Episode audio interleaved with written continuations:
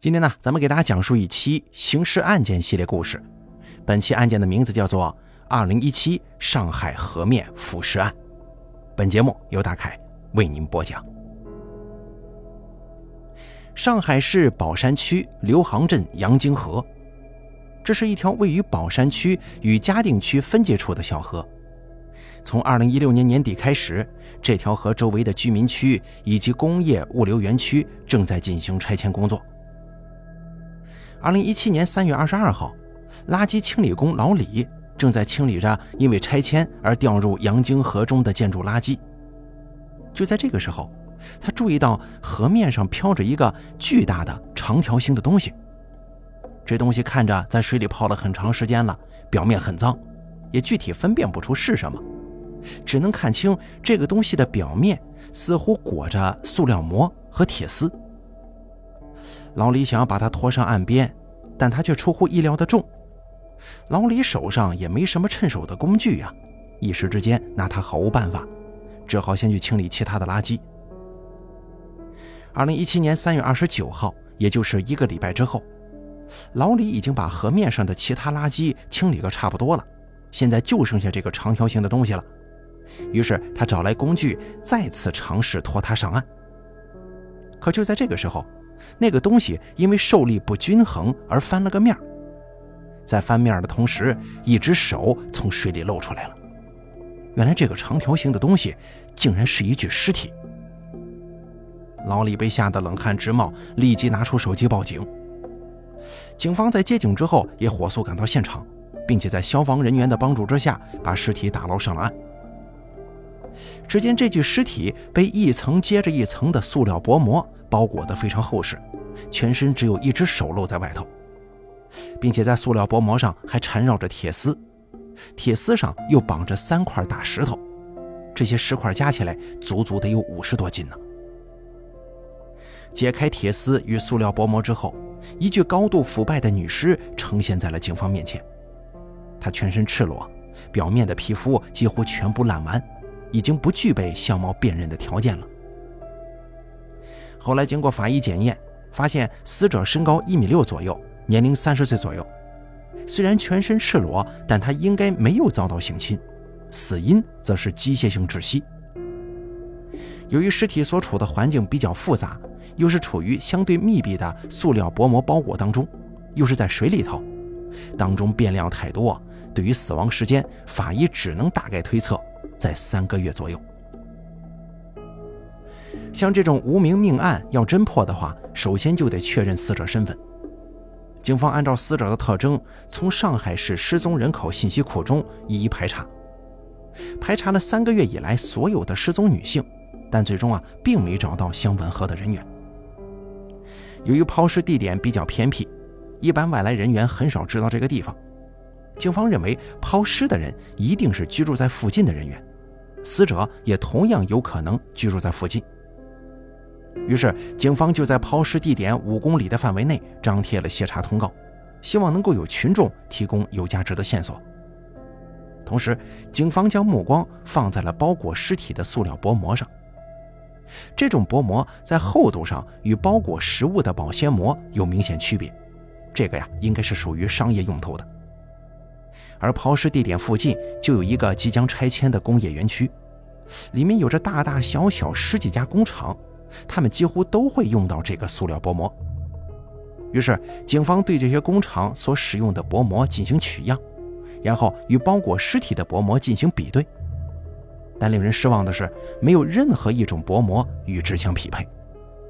更令人失望的是，警方先前张贴的协查通告也没能获得任何有价值的线索。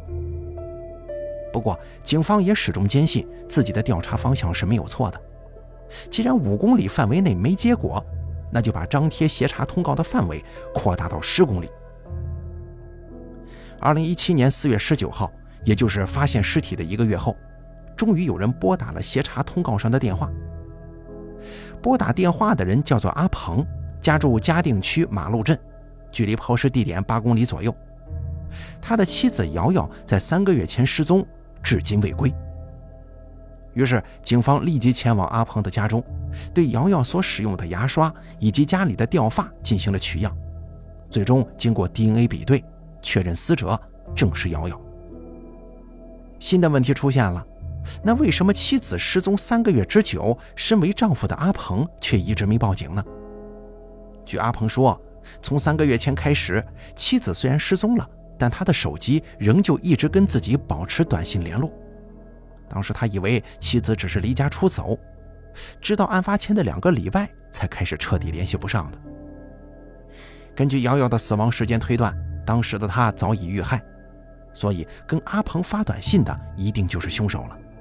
凶手这么做的目的，就是为了延缓案发时间，营造瑶瑶还活着的假象。在调查过程当中，警方发现，阿鹏跟他的姐姐一家是住在同一栋居民楼内的。瑶瑶失踪当天，阿鹏去外地出差了，他的姐姐一家是最后见过瑶瑶的人。据阿鹏的姐姐回忆，瑶瑶失踪当天，她让自己的丈夫黄先龙上楼去叫瑶瑶吃饭，但是瑶瑶却并没来。黄先龙跟她说，瑶瑶要睡觉，不吃了。正是从那之后，瑶瑶就失踪了。也就是说，黄先龙才是最后一个见过瑶瑶的人。接下来，警方又单独询问了黄先龙，对此呢，黄先龙表现得支支吾吾的，前言不搭后语，十分紧张。看到黄先龙如此异常的表现，警方觉得他一定有问题，于是对其展开了深入调查。据调查，警方发现，黄先龙这个人好吃懒做，游手好闲。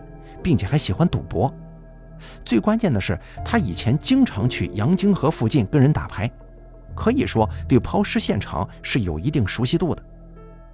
另外，警方还发现，黄先龙的住处附近有好几家商店卖塑料薄膜。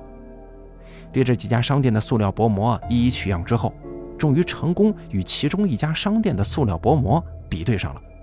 这家店就位于黄先龙所住小区的门口。根据商店老板反映，三个多月前的确有个男子来买过塑料薄膜，并且还买了铁丝呢，所以他有点印象。但由于时间实在是过去太久了，这具体情况已经记不起来了。种种迹象表明，黄先龙具有重大作案嫌疑，但目前警方还缺少能够证明他就是凶手的决定性证据。就在这个时候，警方想起了瑶瑶的手机。既然瑶瑶在死亡之后，她的手机仍旧在跟阿鹏发信息，这就代表着手机之前一直在黄先龙身旁。而从案发前两个礼拜开始，阿鹏再也没收到过信息了，这就代表着黄先龙很有可能把手机给处理掉了。毕竟，如果被人发现他拥有瑶瑶的手机，那么他就很难洗脱嫌疑了。黄先龙会怎么处理手机呢？如果他是扔掉或者销毁？那么此案怕是很难从物证上突破了，但如果他是把手机卖给了手机店，那么警方就有可能找到这个铁证。于是，警方抱着希望，对黄先龙所住的小区周围的手机店开始排查。没过多久，他们果然有了重大收获。有一家手机店曾经在两个礼拜前，在一名男子手上回收过一部跟瑶瑶相同型号的手机。经过对比监控。发现来卖手机的人正是黄先龙，这下子铁证如山了。在掌握证据之后，黄先龙马上就被抓捕归案。面对警方的审讯，他交代了作案经过。二零一六年十二月十七号，阿鹏去外地出差了，就瑶瑶一个人在家。当天中午，阿鹏的姐姐让黄先龙上楼去叫瑶瑶吃饭。黄先龙上楼之后，发现瑶瑶的卧室门虚掩着。于是就直接推门进去了，可没想到瑶瑶当时正在裸睡，见到黄先龙进来之后，她被吓了一跳，然后发出了尖叫。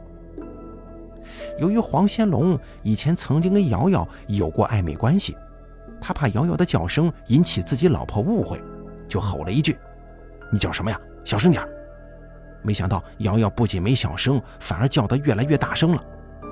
黄先龙此时脑子一热，就上前掐住了瑶瑶的脖子。直到她停止呼吸，知道自己犯下弥天大错之后，黄先龙非常害怕，于是他又跑下了楼，跟老婆说：“瑶瑶要睡觉，她不吃饭了。”然后在当天下午去附近商店买了塑料薄膜跟铁丝，把瑶瑶的尸体给包裹了起来。当天晚上，他骑着电动车把尸体带到了阳泾河附近，然后找了好几块大石绑在了尸体上，最后沉尸于水中。黄先龙可能做梦也没想到，瑶瑶的尸体会在腐败的过程当中产生大量气体，然后就飘到了水面上。正可谓人在做，天在看呢。犯下如此恶劣的案件，黄先龙最后的结果可想而知。他因为犯了故意杀人罪，被法院判处死刑，也算是为自己的罪过付出了沉重代价。好了，咱们本期刑事案件就给大家讲到这儿了。感谢您的收听，咱们下期节目不见不散。